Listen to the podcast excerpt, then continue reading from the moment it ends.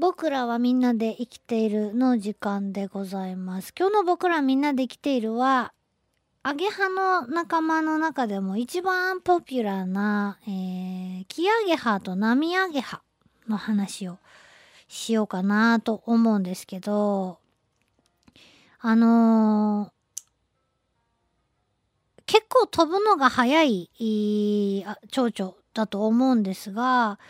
えー子供の頃小学校4年生の時にね運動場で、えーちょうど私の背の高さぐらい頭のところらへんをナミアゲハが飛んでいてであアゲハチョウやんと思って両手のひらでカパってこう捕まえようとしたら本当に捕まえてしまってびっくりしたことがあったんですけどまあ捕まると思わないで捕まえてしまったんでねびっくりしたんですけど普通はもうちょっと早く飛ぶような気がします。で、まあそんなことはどうでもいいんですけど、ナミアゲハとキアゲハ、どっちもアゲハ、アゲハって、アゲハチョウっていう風に言ってる気がしますが、アゲハチョウの仲間には他にも、えーカラスアゲハとか、ミカドアゲハとか、長さ、ごめんなさい、長崎アゲハとか、えーいろんな黒アゲハとかね、いろんなアゲハチョウがいます。青筋アゲハとか。で、その中でも黒と黄色のね、えーツートーンのやつで、よっぽど黄色いのがキアゲハ。で、薄い黄色なのがナミアゲハなんですけど、これは二つ比較するとですね、あ、こっちのがよ、より着ないねってわかるんですけど、えー一匹だけ見るとどっちかなってちょっと分かりづらいようなとこがありますが、えー簡単な見分けるポイントがあります。えーぜひ覚えていただいて、あの、どっちが飛んでるか、どっちが遊びに来てんのか、えーね。そういうのが分かるとちょっと楽しいかなと思うので、覚えていただきたいんですけども、えー、ナミアゲハ。えーお母さんは、みかんの仲間の葉っぱに卵を産みます。えーみかんの葉っぱとか、あの、山椒の葉っぱとかに卵を産みます。みかん科のね、植物です。で、えー羽をですね、パッと広げたと、広げたとき、背中の方から見たときに、えー前羽の上の方のヘリに、こう、しましまが入っている。全体がしましまになってるんですね、ナミアゲハ。えーで、えー黒っぽい、黒い線が太いので、全体的に羽が黒っぽく見えて、黄色い面積がちょっと少ないんです。まあでもこれも見比べないとわかんないと思うんで、えー羽が全体縞模様になってるのがナミアゲハ。で、同じく背中側からこうパッと羽を広げてるとこ見たときに、羽の付け根のあたりを鉛筆でこう、さーっと塗り、きれいにこう、と同じトーンで塗りつぶしたようになっているのがキアゲハです。わかるかな？ナミアゲハとキアゲハ比べると、そのナミアゲハでは縞模様になってる、バーコードみたいにしましまになっているところが、キアゲハではですね、鉛筆で塗りつぶしたような、あの、さーっと薄く気持ちよいって タッチで塗りつぶしたようになっている面積が大きいんですね。ナミアゲハの羽にはそういう鉛筆で薄く塗りつぶしたような、えー部分はないので、それでね、わかると思います。うん。えーで、両者は本当によくもうパッと違いが分かれば全然違うんですけどでも大きさとかすごく似ているしひらひら飛んでいるところをですね遠目で見るとどっちだろうなって、えー思うこともあるぐらいよく似ているんですけど生活が全然違うんですよね。えー生まれてくる時期とかそういうのはまあ似てるんですけど食べるものが全く違うし幼虫時代比べると全然似ていません。えーさっき言ったようにナミアゲハの方はしましまがあ立派な方はですね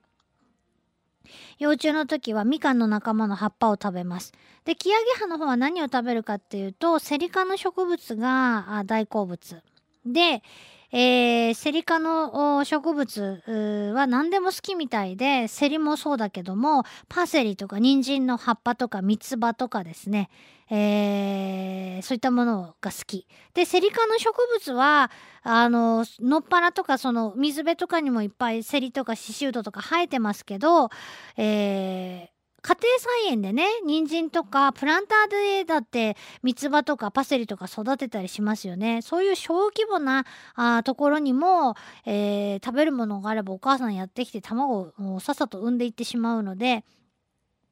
えー自然の環境がなくても意外と簡単に幼虫が生まれてくると。簡単にというか、えー、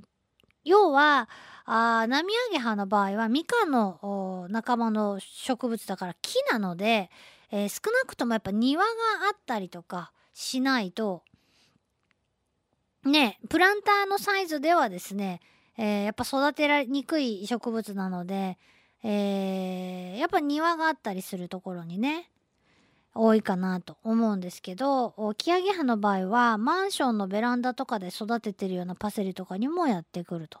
いうことなんで遭遇率というかまあ呼びたければですよ。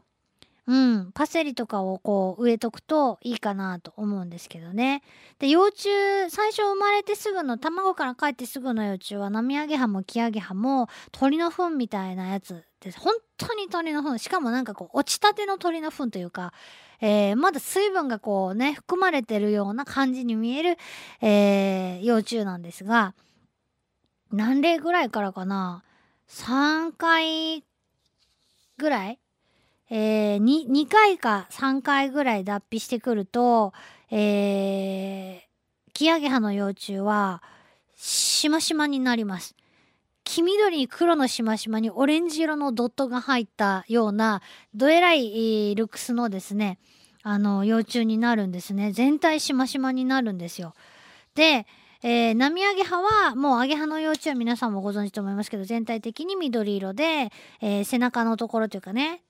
胸の上のところに目玉模様が入ったような感じのですね幼虫になるんですね。で一応まああのキアゲハの幼虫のそのド派手な色はあ警告色というふうに言われていたりもするみたいですけど幼虫自体に別に毒を持っているわけじゃないので単なるまあ脅しかなというようなね気もするしただこう人参とかセリ科の植物とかのこうチリチリした葉っぱですねの中にこのしましま模様は意外と溶け込むような気がしますね。えー、どっちかというと渓谷というよりは、えー、隠蔽型のあのね紛れ込みたい感じのしましまじゃないかなとも思うけどどうだかちょっとねそこは分かんないんですけどね。で、えー、キアゲハは、えー、北方系のどっちかっていうと北寄りの蝶々なんだそうです。なので、えー、まあヒートアイランド現象だったりとか、えー、まあ温暖化と言われていますけれども気候がだんだん暖かくなるとなかなかね、えー、西から南の方西から南って変な言い方ですけど西日本あたりでは住みづらくなってきているんじゃないのかなと思われますけどね寒いところが好きなんだそうです。で一方ナミアゲハの方はあったかいの方が平気みたいで、えー、ハワイでですね、えー、唯一のアゲハチョウハワイにアゲハチョウがいないことを初めて知りましたけどハワイにはアゲハチョウがいないそうで唯一ナミアゲハだけがハワイで、えー、飛び回っているとこれもですねどうやらどこかの国からもしかしたら日本からかもしれませんけど、えー、気化してしまったみたいで、えー、みかんの仲間のね柑橘類の害虫としてですねあんまり歓迎はされてないみたいです。ねえ、知らんかった。えー、ハワイにはアゲハチョウがいないんだな、ということで。それでこれですね、あの、私の家に小さな空たちの苗があって、それはそれは小さな、タッパが30センチぐらいしかないような、えー、空たちのね、苗があったんですけども、ある日見たら、アゲハの幼虫がもう1回、2回、2回、3回、脱皮したぐらいの幼虫ですね。まだでも大きさ的には3センチぐらいの幼虫が4、5匹ついてたんですね。でも葉っぱも残りわずかになっていて、これは無理だなと。この数を育てるほどの葉っぱはないなと思っていたんですけど、えー、まあ父に言うとですね、駆除されるなと思って、しばらくちょっと知らんぷりしてたんですけど、ある日見たら1匹もいなくなってて、あれれと思って、えー、父に聞いてみたらですね、あの、幼虫がついとったろうって言ったら、いや、知らんとか言って、えーって一匹もおらんけどって。結局ですね、どうやら誰かに連れて行かれた模様です。えー、一体誰に食べられたのかなと。えー、鳥の仲間とかも、ね、あんな大きな幼虫は多分大好物だと思いますけども、連れ去った系で言うと、大型の蜂、アシナガバチとか、えー、スズメバチだったりするとそのまま抱きかかえてもしかしたら連れてったやつがいるかもしれないなと思ったり。それはないかな。その場で肉団子になったかもしれないですけど、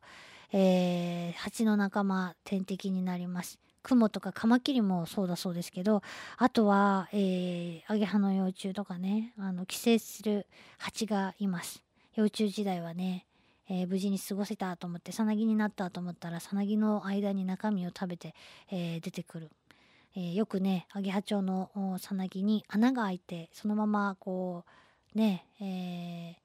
風に吹かれているのを見ることがありますが、穴の丸い穴が開いている、さなぎはですね、もう中から蝶々が帰ってくることはないんですね。えどっちが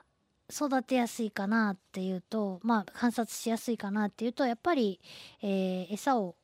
調達しやすいキアゲハの方かなと思うんですが、あのー、自分で育てて無農薬で育ててるパセリとかじゃないと、えー、以前ね寄せられたメッセージで、え、パセリが足りなくなったので幼虫がもりもり食べるんでね、スーパーからパセリを買ってきて与えてみ、えー、ましたところ、みるみる小さく縮んで真っ黒になって死んでしまいましたと。私たちには分かりませんけども、まあ、農薬とかね、何かこう科学的な物質がかかっていたのかもしれないねという話をですね、したことがあります。ということで、健康的な植物で虫の観察をしてみてはいかがでしょうか。以上、僕らはみんなで生きているでした。